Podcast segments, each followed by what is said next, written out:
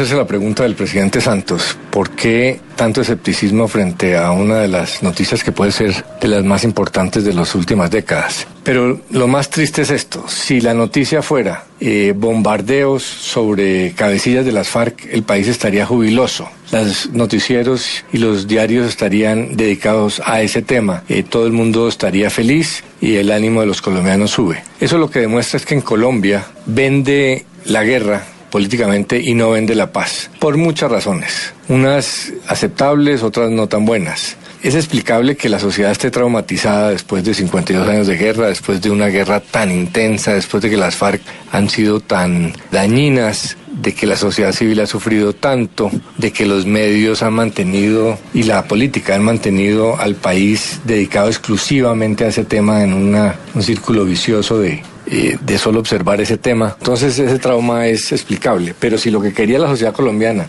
era derrotar a las FARC, pues llama la atención que no esté contenta de saber que están en 22 sitios rodeadas por las fuerzas militares. En este momento las guerrillas no tienen capacidad militar, perdieron su movilidad, están totalmente rodeadas, o sea que desde el punto de vista militar están derrotadas y las fuerzas militares triunfaron. Otra razón es la política, pues llevamos muchos años y meses de, de, abuso del tema de la paz. El populismo la ha utilizado para movilizar la rabia y los miedos de los colombianos alrededor de una idea política, lo que se llama la posverdad ahora, las verdades a medias, eh, las críticas ciegas, y las acusaciones infundadas sobre lo que se estaba haciendo en La Habana, pues eso caló mucho. Pero fundamentalmente la paz se volvió, o la guerra se volvió un botín electoral. Hay sectores que quieren volver al poder en contra de ese proceso. Y hay una razón que no queremos aceptar, pero que yo veo.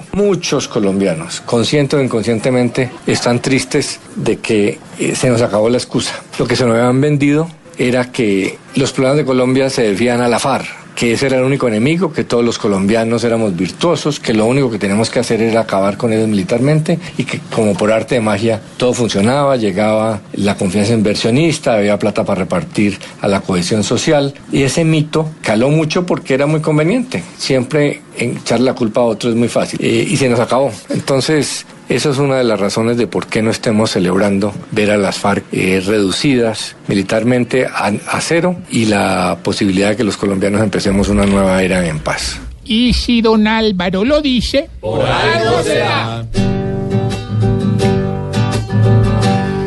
Todo es malo porque es que la guerra aquí vale más que la misma paz. Muchos hacen solo populismo con la realidad y la posverdad.